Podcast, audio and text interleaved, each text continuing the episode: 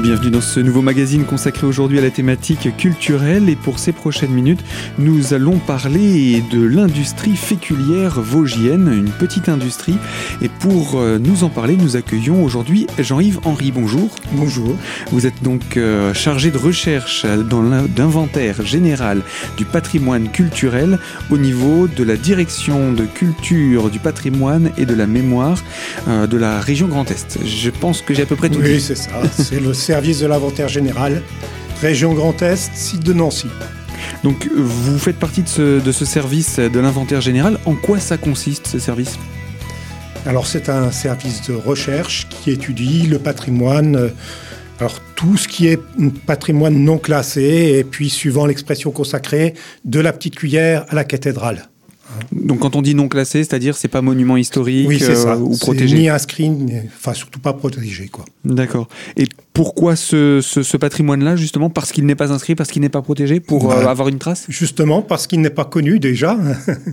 Donc euh, le but, c'est de le, faire connaître, de, de voir suffisamment de avoir un corpus, donc euh, en connaître suffisamment d'exemplaires différents pour voir quelles sont les particularités de, des bâtiments ou des objets, pour voir leur intérêt. Quoi. Et puis comprendre comment ça fonctionnait dans le passé, mhm. quelle était la vie de, de l'époque également. Oui, bien sûr.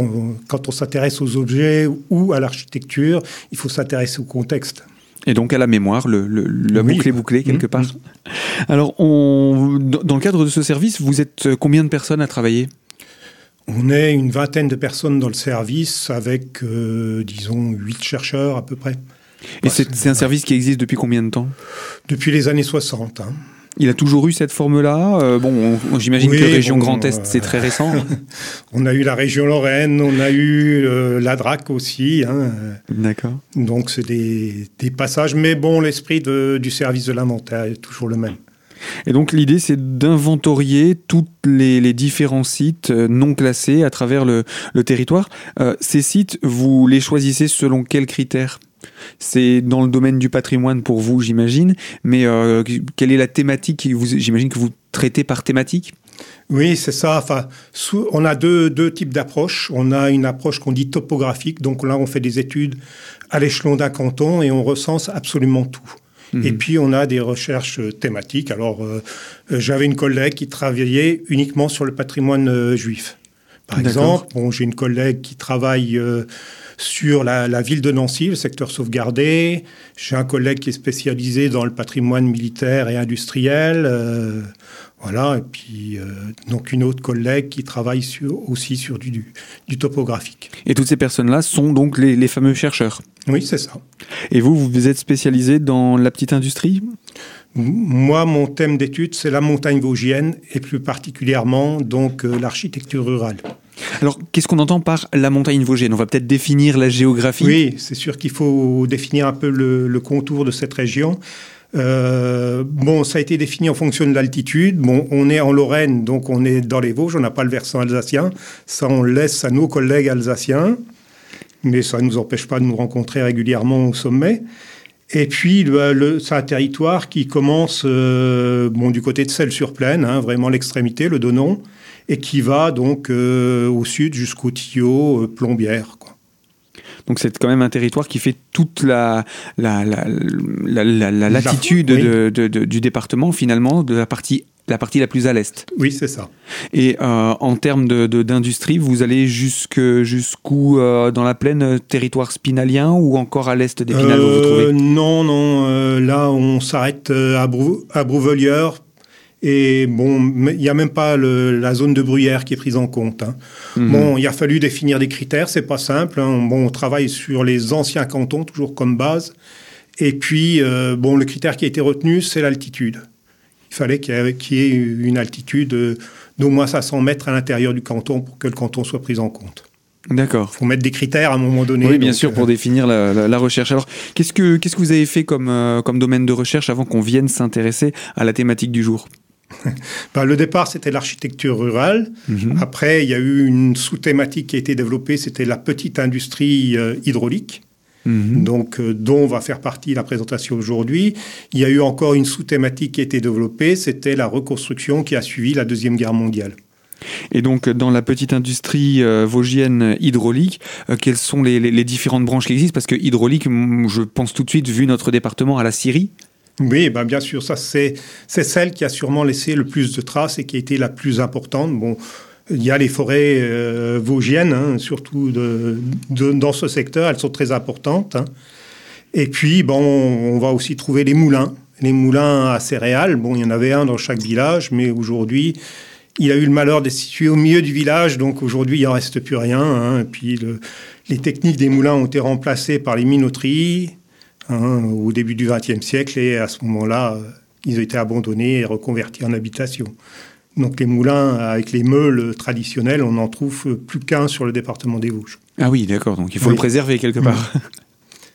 Et, puis donc, euh, il y a les papeteries, bien sûr.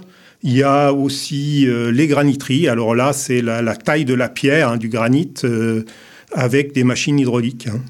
donc il faut de la puissance là. Oui, là aussi, oui. Et donc tout cela, on, retrouve tout cela dans notre, dans notre bassin vosgien.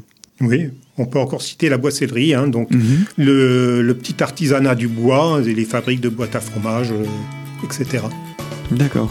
Et, nous aujourd'hui, donc, on va s'intéresser à la féculerie. C'est le sujet que vous venez nous présenter, euh, Jean-Yves Henry. Je vous propose qu'on se retrouve dans quelques instants pour la deuxième partie de ce magazine culturel. Alors à tout de suite sur notre antenne.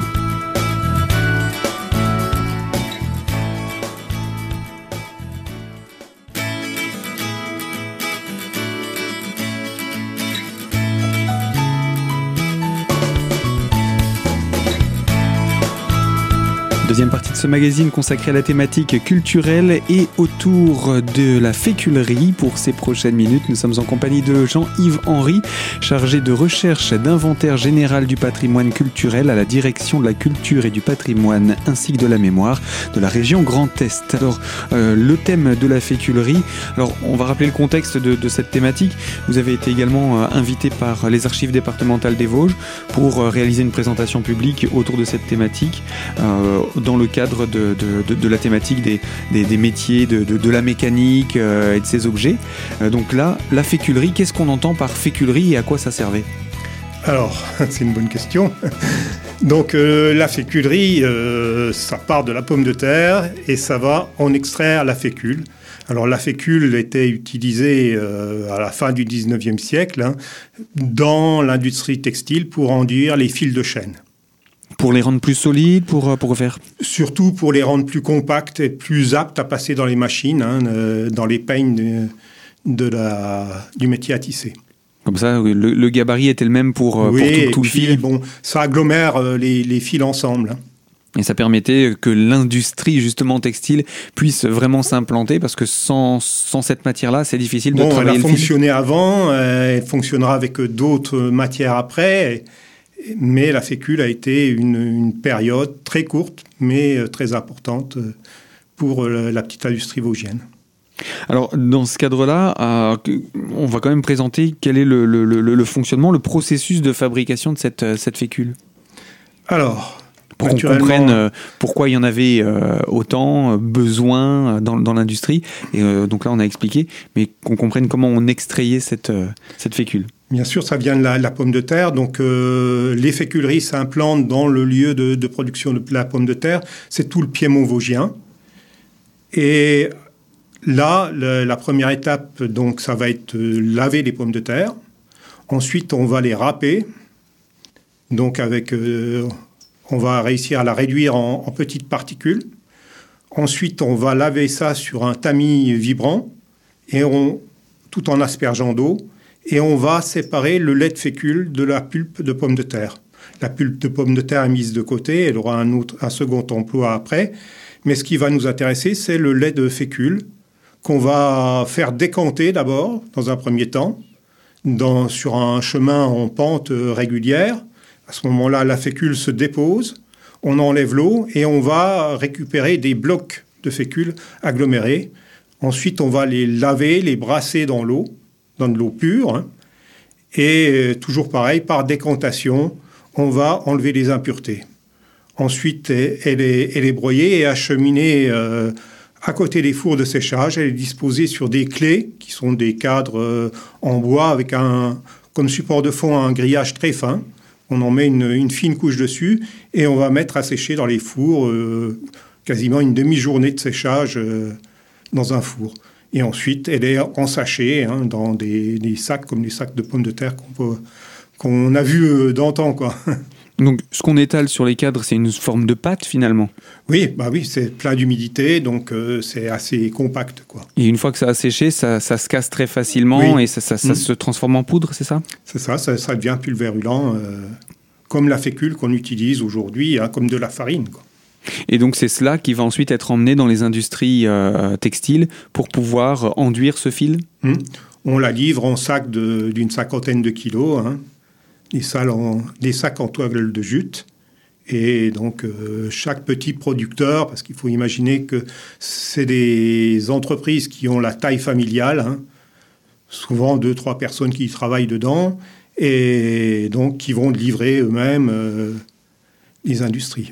Donc ça veut dire, si vu la taille euh, de l'industrie, que pour alimenter une industrie textile, il fallait plusieurs euh, industries féculières, alors plusieurs euh, unités de, de, fabrication de la fécule. Oui, ben, dans les Vosges au maximum, on a eu jusqu'à 300 féculeries. Hein, ah ça, c'est la fin du 19e siècle. Hein. On a vraiment une industrie qui est éphémère, puisqu'elle elle démarre en, 1810, les premières expériences. Elle s'implante dans le département des Vosges en 1830. Elle va avoir un pic maximum vers 1890. Et puis, dès 1910, euh, ça s'écroule euh, complètement. Ah oui, ça, va être vraiment très éphémère. On passe de 300, 300 entreprises, 300 hein, féculeries, à 75. Bon, entre-temps, il y a eu un, regroupement, elles se sont associées, elles ont fonctionné en coopérative, ce qui explique euh, qu'on en est déjà moins. Mais euh, il y a aussi toute la concurrence internationale qui commence à se mettre en place dès le début du XXe siècle. Et on va se retrouver face euh, à, la, fécule produite en Hollande, hein, qui est beaucoup moins chère, et puis la, fécule qui va provenir du manioc, hein, donc de, des pays étrangers euh, qui est aussi beaucoup moins cher. Puisque la main-d'œuvre est moins chère. Oui. Et puis ce qui fait que les cours de la fécule euh, de pommes de terre euh, vosgiennes vont s'effondrer. Et donc l'industrie n'aura vécu que quasiment qu'un demi-siècle. Donc le, savoir-faire finalement va se perdre pour laisser place à, à l'importation. Oui. Et donc, euh, de ces 300 unités de fabrication de fécules qu'il y avait hein, euh, sur le territoire vosgien, dans les Vosges, aujourd'hui, il, reste quoi? C'est ça votre travail, c'est ça? Oui, c'est ça, c'est d'aller sur le terrain. Bon, euh, on arrive à avoir plus ou moins des recensements dans les archives des, féculeries qui ont existé. Hein. C'est tout l'intérêt de notre collaboration avec le service des archives. Il faut consulter. bon, souvent, c'est classé dans les usines insalubres parce que ça avait mauvaise réputation, mauvaise odeur hein, aussi. Et donc, on va retrouver les listes des féculeries qui existaient dans, les archives. Hein. Et donc, après, il faut aller sur le terrain. Bon, on peut se rendre compte euh, rapidement maintenant avec les moyens techniques, euh, avec le géoportail, on a des vues aériennes. Bon, on sait tout de suite s'il n'y a plus rien ou quoi. Et dès qu'il reste un bâtiment, bon, on est curieux d'aller voir s'il reste des machines dedans. Mais ce, sont des machines qui, puisque ça a utilisé la technologie hydraulique, j'imagine qu'il doit y avoir beaucoup de bois, ce genre de choses. On est, on est au, 19e siècle. Euh, on n'a pas encore toute l'industrie euh, métallique, métallurgique qui, qui, qui est active dans ce domaine. Euh, on a quand même euh, l'industrie qui se développe à partir de 1805 quand on a toute mhm. une métallurgie. Mais les féculeries, ça va rester à part, c'est des entreprises familiales artisanales, donc on va utiliser le moins de, matériaux commercialisés, donc on va tout faire soi-même. Et, donc on a des bâtiments machines qui sont en bois et Bien sûr la matière première pour fabriquer autour, euh, avec mhm. tout le bois qu'il y a, il y a de quoi faire. Oui. Mais l'inconvénient du bois, c'est qu'il ne tient pas beaucoup dans le temps. Bah, évidemment, euh, c'est ça. Bon, euh, quand on étudie les scieries, là, on a un bel exemple d'un bâtiment qui a des fondations dures, mais qui est entièrement en bois autour. Et bon, ça disparaît très rapidement, quoi dès qu'on arrête euh, de, s'intéresser aux couvertures du bâtiment, l'eau s'infiltre dedans et bon, 20 ans plus tard, il reste plus que les fondations. Quoi. Oui, donc c'est le cas de ces 300 structures vosgiennes?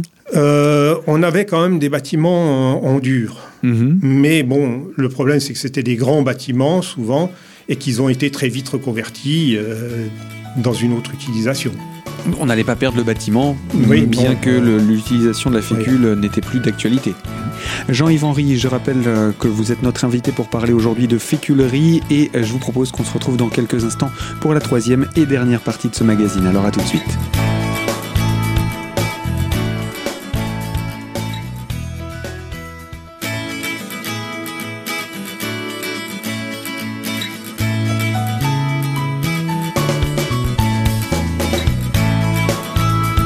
Troisième partie de ce magazine culturel autour des archives départementales des Vosges et plus particulièrement autour de la thématique des féculeries de notre département.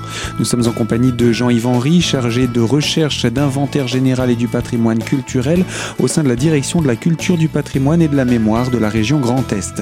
Alors avec vous, euh, Jean-Yves Henry, on a déjà présenté cet aspect que l'histoire finalement fait que les lieux de féculerie ont été remplacés et une seconde vie qui s'est faite finalement au détriment de la mémoire et surtout des métiers de la féculerie. Bah, aujourd'hui, euh, visiter une féculerie sur le département des Vosges, c'est quasiment impossible. Hein. Il, en existe deux qui ont conservé leur, machine à peu près mais qui ne sont pas ouvertes à la visite au grand public. Oui, parce que ce n'est pas adapté pour cela. Euh, non, c'est bah, pas forcément. Et puis il faut une mise en valeur, il faut une, hmm. sécurisation. Il, faudrait investir dans, ce type de bâtiment pour le, rendre visitable. Hmm, et là, c'est simplement des choses qui sont gardées telles quelles. Oui, oui. Donc, euh, quel exemple on pourrait prendre pour euh, présenter tout cela Parce que je crois que vous êtes venu avec un exemple. Oui. Bon, on peut citer quand même la féculerie d'Arceau, hein, du côté mhm. de Bain-les-Bains. Oui, donc ça, euh, il y a quelques exemples de bâtiments. Il y a une volonté de d'ouvrir au public là, hein, mhm. et, il y a une volonté de restaurer le, site. Ah, tout de même, d'accord. Oui, oui. Bah, bon, je ne sais pas, ils ne sont pas encore transformés en musée. Enfin, je ne pense pas. Ça fait un moment que je ne suis pas allé sur le terrain. Mais euh, c'est quand même très intéressant comme expérience. Et puis, donc, on en arrive à la féculerie Robert, donc, euh, et qui est plus proche de nous, puisque c'est à. La Neuville devant l'éponge. La Neuville devant l'éponge, voilà, merci beaucoup. J'ai toujours du mal. Et donc euh, là, le propriétaire a conservé l'intégralité des machines, même si elles ne sont plus fonctionnelles euh, aujourd'hui. Elles sont quand même conservées entièrement et on peut visiter le, site si le propriétaire vous ouvre sa porte. Hein, c'est ce qu'il a fait euh, en, octobre, il me semble, hein, mhm. dans le même cadre. Et euh, ces sites, puisqu'ils sont hydrauliques, doivent forcément être installés proche d'un cours d'eau? Bah oui, fatalement à proximité. Bon, on creuse toujours un canal d'alimentation pour la roue hydraulique. Hein, euh, et là, on est au bord de la Vologne. Mhm. Et c'est donc ce petit canal qui va alimenter la, roue en eau et qui va permettre de produire l'énergie mécanique nécessaire pour actionner toutes les machines. Parce que des machines, il y en a plusieurs. Hein. On, a, on a parlé de la râpe, on a parlé du système de décantation qui va bouger de manière latérale pour que euh, le, le, lait de fécule soit séparé de la fécule. On va soit, soit, séparé pardon de la matière de la pomme de terre. Ensuite, on va retrouver euh, les, les, bassins de décantation. Là, ça va prendre plus de temps et c'est plus. Mmh. il n'y a pas besoin d'énergie. il n'y a pas besoin d'énergie. Mais ensuite, il y a les fameux bassins où elle va mmh. être mélangée, mmh. etc. Là, effectivement, c'est des agitateurs euh, qui sont mus par l'énergie hydraulique. Et puis, on a aussi des élévateurs parce que souvent... Euh, Pour ramener ensuite la matière première oui, à l'étage. La partie production est séparée de la partie séchage, donc il faut convoyer euh, l'ensemble euh, sur un autre site ou, ou à l'étage, comme c'est le cas donc, de la féculerie Robert. Et donc comme ça, après, on peut permettre le séchage et la mise en sac. Oui, c'est ça. Donc c'est, j'imagine que pour pouvoir faire la, toute cette fécule, il faut déjà beaucoup de pommes de terre également. Euh, comment on faisait à l'époque euh, On faisait juste appel aux, producteurs du coin ou euh, comment ça se passait Vous avez des traces de ça de comment ça Si, j'ai l'exemple de Corsieux. Hein. Corsieux, mhm. on a eu jusqu'à neuf féculeries qui ont fonctionné en même temps, donc à la fin du 19e siècle. Et puis on a le, le regroupement en coopératives. Ce sont des coopératives à la fois de féculiers et de producteurs de pommes de terre, donc d'agriculteurs. D'accord. Donc c'est vraiment un ensemble. Euh, et puis l'agriculteur doit conduire ses, pommes de terre à la féculerie, mm, mm, mm. dont, il est, dont il est membre. Et, j'imagine qu'il faut aussi un espace de stockage, puisque ça, ça, devait fonctionner de manière assez longue en termes de, durée de travail en journée.